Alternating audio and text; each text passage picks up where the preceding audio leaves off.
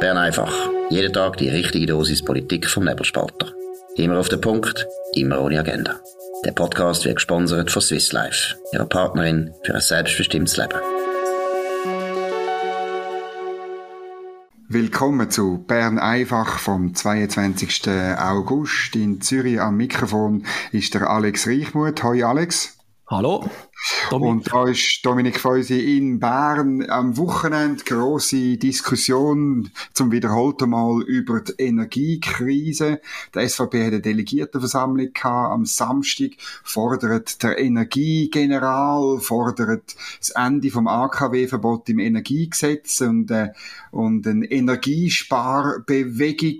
Ähm, ja, was ist von diesen Massnahmen zu halten? Bringt uns das durch den Winter, die, die Vorschläge? Ja, also es sind ja nicht neue Vorschläge, die jetzt von der SVP reinkommen. Und sie geben ja mal einfach die, die Ursache, also, also die Schuld der Energiestrategie 2050 und da muss man natürlich sagen, ja, das stimmt schon, es ist die Energiestrategie, aber nicht nur, es, es, es geht eigentlich noch viel weiter zurück. Die Misere, die wir jetzt haben, das ist jahrzehntelang, hat sich das äh, angebahnt. Und man hat sich, also das Land, die Schweiz, hat sich immer mehr abhängig gemacht von Stromimport und jetzt hat man natürlich ein Problem, sobald eben die Lieferungen aus dem Ausland nicht mehr sichergestellt sind, dass es dann, äh, wenn irgendwie der Putin äh, blöd tut oder wenn eben die französischen AKW außer Betrieb sind, dass man dann ein Problem bekommt.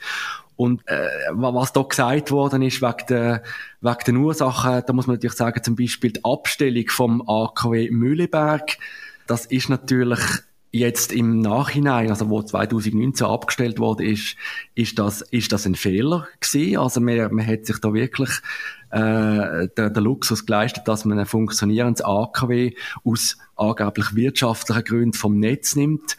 Und das würde jetzt gerade etwa so viel Strom liefern, nämlich etwa 300 Megawatt, wenn man jetzt durch Notfallkraftwerke über Öl und Gas will reinbekommen. Und da, meine, die Abschaltung von Mühleberg ist dazu mal äh, allseits bejubelt worden, aber man muss eben sagen, man hat eben müssen Möglichkeiten finden, um das, um die Anlage am Netz zu behalten. Da hat man jetzt ein, ein grosses Problem weniger.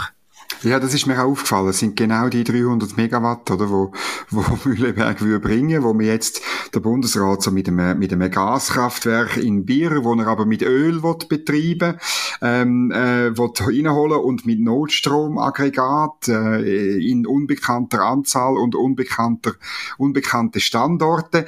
Ähm, das ist mir auch aufgefallen. Jetzt ist mir schon klar, meine, wir, wir diskutieren da jemand, oder du hast ja schon darüber geschrieben, es ist ein Fehler, wenn man ein Technologieverbot hat im Energiegesetz, aber auf den Winter hin bringt das noch nichts, oder? Also ich meine, vieles, vieles hat man einfach verschlafen, oder? Oder auch, meine, in der Energiestrategie ist ja die Rede von Gaskraftwerken, wo, wo es braucht, die hat, die, weder Frau Leuthardt noch Frau Sommaruga hat die gebaut. Ähm, ich finde, es, es ist noch verrückt, eben, wir sind wie bei allem Sport und man kann fast nichts mehr machen, oder? Ja, und es ist auch verrückt, dass zum Beispiel, äh, der, wenn der Chef oder der Präsident von der Elektrizitätskommission Elkom, der Werner Luginbühl, dazu auffordert, dass man jetzt soll Kerzen und Brennholz beschaffen. Also dann ja. muss man sich schon langsam am Kopf kratzen und sagen, leck mir, was ist eigentlich passiert? Aber ich meine, es ist ja jetzt eine große Diskussion im Gang, ob man schon jetzt im Herbst soll zum Beispiel äh, Strassenbeleuchtung ausschalten oder Rolltreppen genau. anhalten oder auch Schaufensterbeleuchtungen löschen, damit eben nicht jetzt schon Strom unnötig vergütet wird, wo zum Beispiel dann die Stauseen könnten ganz gefüllt werden, damit man im Winter den mehr hat. Und die Forderung haben wir jetzt vor allem von linksgrüner Seite und, und da sind die Bürgerlichen oder auch die SVP eher skeptisch. Aber eigentlich, wenn man das sich so überlegt, also ich meine, wenn solche Massnahmen wirklich kämen, dass wirklich jetzt es zu einem Lichterlöschen, buchstäblich zu einem Lichterlöschen wegen der Stromlücke käme, dann hat das sicher eine ganz grosse äh, symbolische Wirkung und auch einen Signalcharakter, dass einfach der Hinterste und der Letzte würde merken, dass in der Energiepolitik etwas ganz gewaltig schiefgelaufen ist. Mhm. Und das wäre dann eigentlich auch Wasser auf die Mühlen der Gegner von der Energiestrategie. Also die SVP müsste sich eigentlich schon aus wahltaktischen Gründen Interesse haben, dass möglichst schnell solche Maßnahmen umgesetzt werden. Und da sind sie aber noch ein bisschen am Bremsen. Linksgrün würde dann sagen, die Schuld an dieser Misere ist nicht die Energiestrategie, sondern die bürgerliche. Und das liest man jetzt schon überall, weil die haben eben die Förderung von der Erneuerbaren, also von, insbesondere von Wind und Solar, haben die bremst. Ja, man hat halt zu wenig gemacht. Wenn er uns glaubt hätte, hätte man noch viel mehr gemacht. Was ist von dem zu halten? Genau, das ist auch das falsche Argument, weil ich meine, wenn man Wind- und Solarstrom äh, aufstellt, dann braucht es Backup-Kapazitäten. Also für, äh, für Zeiten, wo der Wind nicht geht und die Sonne nicht scheint. Also es braucht äh, Kraftwerke im Hintergrund, die dann einspringen, wenn eben sogenannte Dunkelflauten herrscht. Das sind dann eben fossile Kraftwerke oder eben auch Atomkraftwerke. Wasser langt dazu wahrscheinlich nicht. Je mehr erneuerbaren Strom man hat, desto mehr Backup braucht es. Also kurzfristig geht das eben nur mit Gas. Das heißt also, mehr Wind und Sonne heißt auch mehr Gas in Deutschland zum Beispiel, oder? Okay. Meine, die haben ja riesige, ähm, hunderte von Milliarden in Förderung von, von Wind und, so und Sonne gesteckt. Also es gibt dort fast 30.000 Windrotoren und zwei Millionen Solaranlagen. Und gleichzeitig haben sie eben die Backup-Kapazitäten von Atom und Kohle abgefahren, haben die stillgelegt. Und dazu haben sie eben jetzt immer mehr Gas gebraucht. Und Deutschland hat ja zumindest bis zum Ausbruch vom Ukraine-Krieg Dutzende, also etwa 30 neue Gaskraftwerke geplant oder schon im Bau gehabt. Und äh, die Förderung von der Erneuerbaren in Deutschland hat explizit das Land noch mehr abhängig gemacht vom Gas von Putin das müssen wir jetzt schon noch rasch abtiefen, weil das, das ist wirklich da in Bern, ist das das Argument, oder? Also die Bürgerlichen sind schuld, weil sie zu wenig Solar und Wind aufgestellt haben. Und das Argument geht ja so, dass, oder, äh, nehmen wir mal an, die Leistung von einem Solarkraftwerk, also einem Wintertag mit Wolkendecke ist vielleicht irgendwie 5%. Das heißt, du müsstest einfach 20 mal so viel haben, wie du brauchst. Und dann hättest du dann wieder 100%. Was stimmt denn an dieser Rechnung nicht? Ja, das gibt einfach eine wahnsinnige Anbauschlacht. Äh, ich meine, äh, Solaranlagen bringen anerkannterweise im Winter nicht viel, weil es dann halt einfach zu häufig dunkel ist oder irgendwie neblig oder, oder schlecht Wetter. Dann müsste man, wenn schon, in die Alpen gehen, gehen die bauen. Es gibt ja dann Forderungen wieder, dass man per Notrecht jetzt so, sofort irgendwelche freiflächen Solaranlagen in den Alpen baut. Also zum Beispiel die Projekt Gondo Solar, aber noch viel grösser das in dem Bergtal bei Grengiols. Da stellt sich auch die Frage, woher sollen in, in dieser kurzen Zeit die vielen Solarpanels kommen und die Monteure? Es gibt ja jetzt schon viel zu wenig, oder? Also bei der Solarenergie, die eignet sich nicht für den Winter und in, in, den Alpen ist das nicht realisierbar und die Kosten sind viel zu hoch und, und Wind, ich meine, die Schweiz ist kein Windland. Da müsste man so gewaltige Mengen an Wind oder eben Solarkraftwerke aufstellen, das, das, das ist einfach fast unvorstellbar, wie viel das das wäre. Mhm. Von dieser Anbauschlacht träumt natürlich Linksgrün, oder? Und, und, und ähm, du hast ja mal das ausgerechnet, wie viel denn das wäre, Quadratkilometer. Hunderte von, von Quadratkilometer ja. Solarflächen und dann auch, auch riesige Speicher, zum irgendwie, dann irgendwie Wasserstoff oder, oder, oder irgendwelche mhm. sonstigen solche E-Fuels aufzubewahren. Also da, da, da ist irgendwie die Rede von, mhm. von x-mal äh, das Volumen von der NEAT oder 13 mal der Stausee, äh, Grand Xans, also einfach Sachen, die einfach unrealistisch sind. Das sind einfach immer die Grössenordnungen, wo, wo man in der breiten Bevölkerung nicht bewusst ist. Es lenkt nicht, dass man zum Beispiel ein paar Autobahnen überdacht mit Solarpanels. Weil das mhm. ist ein Tropfen auf einen heißen Stein. Also zum Beispiel gibt es ja die Berechnung, das Potenzial von überdachten Autobahnen, also dort, wo man das kann und das geeignet ist, oder auch Lärmschutzwände, das sind 55 äh, Gigawattstunden. Und das ist ein Tausendstel des Stromverbrauchs von der Schweiz. Also ein Tausendstel, also das, ist irgendwie illusorisch, mhm. da irgendwie einen namhaften Beitrag können zu leisten. Was mir noch auffällt, was jetzt kein Thema war bei der SVP, das ist, weißt so ein bisschen, eben die, du hast es vorher ein bisschen angetönt, das Aufheben so von Verbandsbeschwerderecht, äh, insbesondere bei den erneuerbaren Energien, wo wir wissen, dass sie gut funktionieren, also bei Wasserkraftprojekten, also Aufstocken von Staudämmen oder vielleicht auch neue Staudämme und so, ist klar, dass das für den Winter Winter nichts bringt. Aber da habe ich ein bisschen gestaunt, dass die SVP nicht dort hineingeht, weil das ist ja ein Wunderpunkt von Linksgrün. Sie fordern mehr Strom, mehr erneuerbaren Strom, aber sobald es irgendwo ein Projekt für ein Wasserkraftwerk gibt, äh, trifft, Stichwort in den Berner Bergen oder Grimsel, ebenfalls im Berner Oberland, dann sind linksgrüne Organisationen zuvorderst, um dagegen zu demonstrieren.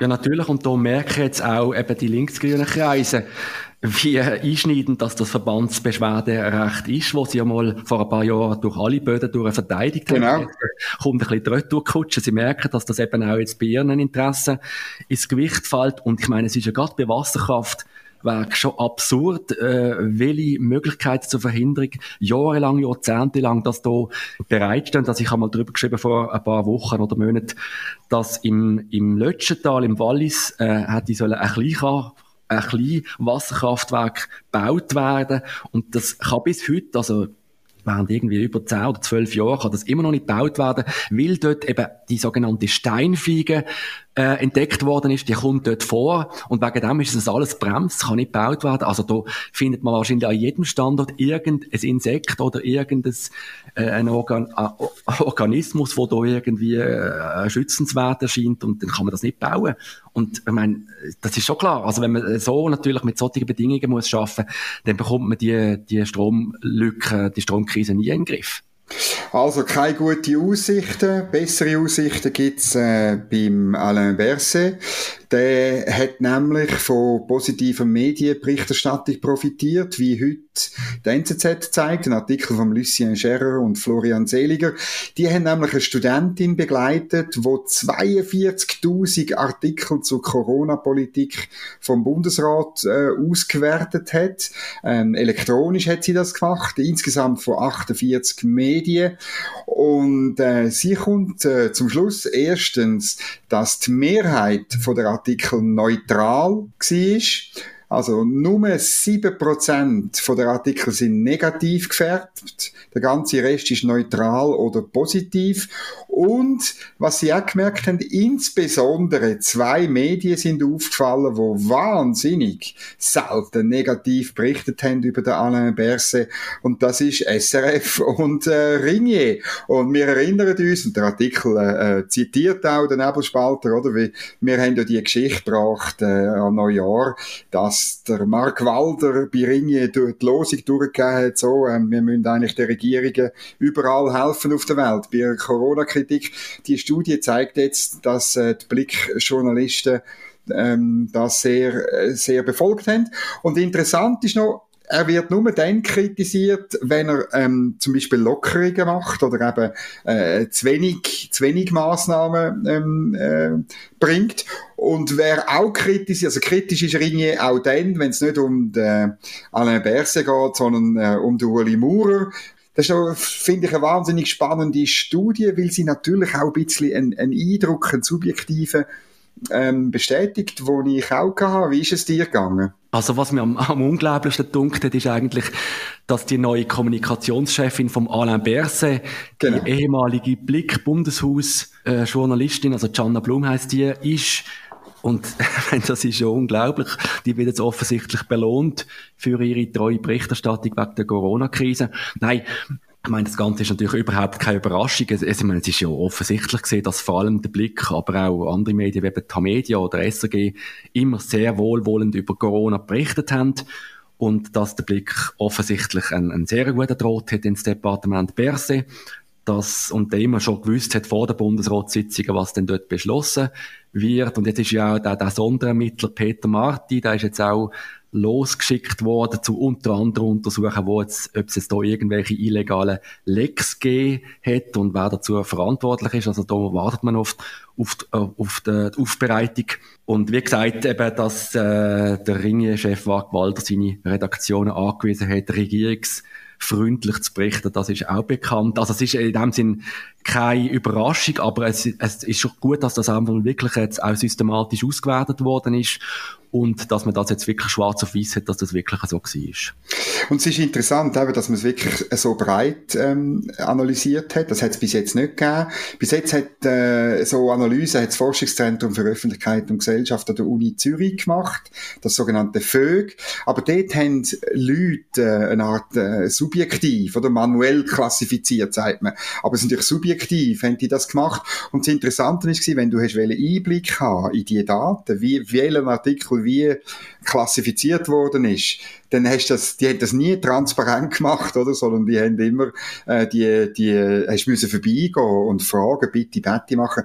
Jetzt mhm. ist das alles transparent, kann man nachschauen und das finde ich, ist, ist eine neue Ära, ein bisschen auch in der Medienforschung. Ich hoffe, die, die Dame, die das äh, ähm, gemacht hat, dass, dass sie weiter eigentlich wieder... Idee, ja. ja. Jawohl, ich habe jetzt, mhm. ehrlich gesagt, ich habe den, den, den Namen gesucht, danke Alex.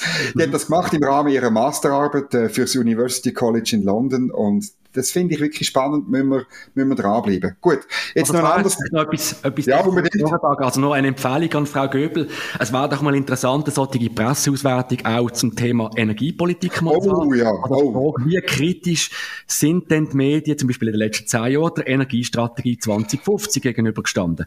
Und ich meine, das Resultat wäre da ziemlich klar. Also fast alle Medien haben immer sehr wohlwollend berichtet und haben kaum je Kritik geäußert. Das wäre doch auch mal, eben mal interessant. Jawohl, das wäre dann auch wieder eine Bestätigung von unserem subjektiven Eindruck. Genau. Aber ich bin fast sicher, also da wette ich also sehr viel, dass wir uns nicht täuschen. Aber es wäre natürlich gut, wenn wir es in Zahlen hätten, oder? Wir, wir glauben an Zahlen beim Nebelspalter. Gut. Ähm, ich bin heute noch an einer Medienkonferenz gewesen vom Komitee von äh, Frauen, die gegen die AHV-Reform sind. Weil das ist auch noch so eine Debatte gewesen. Am Wochenende hat äh, die alte äh, Bundesrätin äh, Wittmann Schlumpf hat aufgefordert, ja, die Frauen müssen halt mehr schaffen, mindestens 70 Prozent, damit sie eine ein gute Rente haben, oder? Das große Argument von diesen Gegnerinnen von der AHV-Reform ist ja, dass über alles gesehen, also überall eben mit Einbezug von der zweiten Säule, Frauen 37 Prozent weniger Rente haben und das haben sie natürlich, aber das haben sie nur, weil sie weniger schaffen als Männer und dann haben sie natürlich eine schlechtere zweite Säule, berufliche Vorsorge, aber um die geht's jetzt bei der Abstimmung gar nicht. Und das ist natürlich ein bisschen verrückt. Es ist dann gesagt worden an dieser Medienkonferenz, ja, das alte Lohngleichheit-Behauptung, äh, oder? Also ähm, die Minli Marti, SP Nationalrätin Zürich, hat äh, betont, dass der Unterschied zwischen äh, Frauenlöhnen und Männer Männerlöhnen 19 Prozent ist. Unter uns, äh, das wissen eigentlich alle, das ist, schafft man nur die Zahl, wenn man Äpfel und Birnen vergleicht, also der Bankdirektor und irgendwie eine, eine Sekretärin, dann kommt man auf die Zahlen. Und ein bisschen differenzierter, aber nur wenig ist, ähm, ist äh, Ständerätin Graf gewesen, Basel Landschaft. Sie hat gesagt, der Unterschied sei 8%. Und da kommt man nur dazu, wenn man die Statistik nimmt, äh, die Lohnstrukturerhebung, wo sehr viel lohnrelevante Eigenschaften weglässt, wie zum Beispiel Erfahrung auf dem Job, Führungsverantwortung, Weiterbildung und so. Und äh, darum, am Schluss, es sind auch nur ganz wenig Journalisten gesehen, ja, äh, da macht man jetzt Abstimmungskampf, man probiert die bröckelnde Nein-Mehrheit äh, neues Ziel zu bringen. Ich find's noch verrückt, weil man wirklich probiert, ein AHV-Sicherungs- Vorlage zu sabotieren. Du hast das ein bisschen auch noch verfolgt. Äh, wie, wie siehst du das Genau. Also was ich eigentlich äh, unglaublich finde, ist eigentlich, es geht ja hier bei dem unterschiedlichen Rentenalter, was es heute noch gibt zwischen Mann und Frau, äh, das ist äh, eine Ungleichbehandlung, die eigentlich gegen die Verfassung ist. Also die genau. Männer werden offiziell diskriminiert. Und dass man das im 21. Jahrhundert immer noch kann gutheißen und sagen, mit irgendwelchen Gründen, ja, das soll jetzt weiter aufrechterhalten werden, das kann ich nicht verstehen. Und dem irgendwie entgegensetzt irgendwelche äh, Lohngleichheit, die angeblich nicht erfüllt ist, oder dass man zuerst will irgendwie Gleichstellung der Arbeitswelt und, und, und, und, und eine bessere Vereinbarkeit von Familie und Beruf. Das sind, mögen ja alles gesellschaftlich interessante, relevante Themen sein, die es auch zu diskutieren gibt. Aber das kann man doch nicht auf die gleiche Stufe haben, wenn eine offizielle Diskriminierung von Männern, dass man das weiterhin sagt, ja, die, die bekommen jetzt das nicht, bis das alles erfüllt ist. Und da kann man sicher sein, ich meine, die linken Frauen, die jetzt da auftreten sind, die werden immer Gründe finden, warum es noch zu früh ist für eine Angleichung vom Rentenalter. Also genau. sich das nur vorwend, um den Unterschied beim Rentenalter eben weiterhin aufrechtzuerhalten. Also eben, das, das ist auch mein Eindruck gewesen. Es braucht, ähm, das ist noch interessant, wir brauchen, ist, ist dann so eine Folie gewesen, also Vereinbarkeit, äh, Familie und Beruf zu 100 Prozent und überall äh, günstige, wahrscheinlich gratis äh, ähm, Kinderbetreuungsplätze, ähm, absolute Lohngleichheit und Individualbesteuerung. Äh, man hat die Latten so hoch äh, aufgesetzt, dass es gar nie möglich ist, oder? Das ist, das kann ich also bestätigen. Und was auch noch lustig ist, da kommt auch noch der vierte Punkt, der mit der unbezahlten Hausarbeit, oder? Und das ist so, eben, ich habe es vorher erwähnt, viele Frauen arbeiten, äh, viel mehr Frauen als Männer arbeiten Teilzeit oder arbeiten auch gar nicht. Ähm, es gibt immer noch viele Familien, wo, wo äh, der Mann oder einfach jemand von, von beiden Erwachsenen das Einkommen bringt, oder? Und äh, das, ist aber, äh, das ist aber am Schluss auch ein, ein, ein Familienentwurf, wo die beiden erwachsenen Leute letztlich miteinander treffen und sich organisieren. Also das ein Skandal zu finden, das finde ich irgendwie auch irgendwie, äh, äh, geht meiner Ansicht nach nicht. Das sind Lebensentwürfe, aber man muss mit der Konsequenz dann halt leben, oder? Es führt halt dazu, dass die Frau weniger Einkommen hat, weniger zweite Säule hat. Aber das hat auch ökonomisch, macht das ein Stück weit Sinn. Stimmt das überhaupt? Ich meine, wenn man eine, eine Renten anspart, und äh, irgendwie, dass man jetzt im Alter plötzlich getrennt ist, dann bekommt ja die Frau die Hälfte. Also, wenn man nicht erwerbstätig ist. Für das muss man sich trennen, oder? Also, ja, also, wenn, wenn man nicht trennt, dann ist es sowieso nur eine, also dann, dann braucht sie die Überlegung gar nicht, weil wir beide zusammen sind, oder? Ja, aber es, so rechnet links-grün natürlich, oder? Sie ja. sagen dann, ah, sie sind zwar noch zusammen, aber das Geld geht nur einem Mann. Und das ist schlichtweg nicht die Lebensrealität äh, der Leute. Und Evelyn Wiedmer-Schlumpf hat irgendwo durch schon recht. Weißt du, wenn Frauen mehr gegen den arbeiten, dann, äh, dann hätten sie äh, eine eigene zweite Säule, eine, eine grössere. Nur, da gibt's tolle Forschungen von der Monika Büttler, die zeigen, dass sich das in den seltensten Fällen lohnt, weil dann äh, hast du viel höheres Einkommen, du kommst viel in eine höhere Progression, du musst dann für Krankenkassen mehr zahlen, du musst für, äh, für Kinderbetreuung, genau, ja. genau, oder? Und es lohnt sich am Schluss nicht. Genau. Und wer ist für denn die Politik von dieser Progression und von äh, einkommensabhängigen Tarif bei der Gesundheit und bei den Krippen und noch wahrscheinlich noch an vielen anderen Orten zuständig. Die gleichen Leute, die sagen, Frau, Frauen ähm, äh, können sich nicht leisten und, und, und so weiter und haben halt zu wenig Einkommen. Das heißt, die, die Pressekonferenz heute ist eine Art äh, ein Lamentieren über ein Problem, das man selber verursacht hat. Das und habe ich doch Reisen auch, die jetzt langsam merken, dass ihnen die Felder vorschwimmen. Ich meine, es sieht ja laut der SRG-Umfrage, die jetzt gerade vor ein paar Tagen rausgekommen ist, ja sehr gut aus für die Vorlage, also 64% dafür und nur 33% dagegen. Also fast im Verhältnis 2 zu 1. Sollte eigentlich lange, alle vorausgenommen sollte eigentlich länger, aber es ist die heiße Phase vom Abstimmungskampf kommt erst noch und so die Frage, weißt, wer kann welche Gruppe letztlich mobilisieren, entscheidet am, am Schluss oder ob man ein Ja oder ein Nein überkommt. Darum äh, sage ich klar, es muss jetzt äh, äh, die Bürgerlichen müssen schon noch kämpfen um die Vorlage, weil das ist das ist also noch nicht gegessen. Ja, Gut. Neue Argumente hat man jetzt heute nicht mehr gehört, oder? Nein, neue Argumente hat man nicht gehört. Ich, äh, ich habe auch wirklich das Gefühl, weißt, bei der Sozialpolitik, also linksgrün äh, redet über diese Sachen eigentlich seit 20 Jahren. Das ja. ist eine, eine Vertreterin hat das im Übrigen auch zugesagt. Das äh, hat sie ähm, offen gesagt. Also man tut halt seit 20 Jahren Abbauvorlagen, also aus ihrer Sicht eine Abbauvorlage sind, tut man halt bekämpfen. Und es wäre das erste Mal seit eben 1997, das ist die letzte erfolgreiche AHV-Revision gewesen, ähm, wo wir ein, ein, äh, es wäre das erste Mal, dass wir eine Abbauvorlage durchbringen. Und darum, muss auch sagen, darum geht's auch linksgrün so halt um sehr viel, oder? Darum werfen sie jetzt alles rein, machen, wir müssen uns wirklich Fass machen noch auf, unglaubliche Medienkonferenzen und ähm, auch Werbungen und so, wo jetzt, wo jetzt irgendwie kommen. Ähm, da bin ich sicher, das gibt noch einigermaßen grusige Sachen und ich hoffe, die Befürworter sind parat, oder? Ja. Absolut, ja. Gut. Danke vielmals, Alex Reichmuth in Zürich. Okay. Danke allen fürs Zuhören. Das war Bern einfach an dem Montag, 22. August. Vielen Dank fürs Zuhören ähm, und allen einen schönen Abend. Dünnt uns abonnieren auf unserer Website, auf allen gängigen Podcast-Portalen und dann kommt das gut. Dann verpassen ihr nie eine Sendung Bern einfach das Wichtigste aus der Schweiz und der Welt direkt auf eure Ohr. Auf Wiederhören. Das war Bern einfach, immer auf den Punkt, immer ohne Agenda. Gesponsert von Swiss Life, ihrer Partnerin für ein selbstbestimmtes Leben.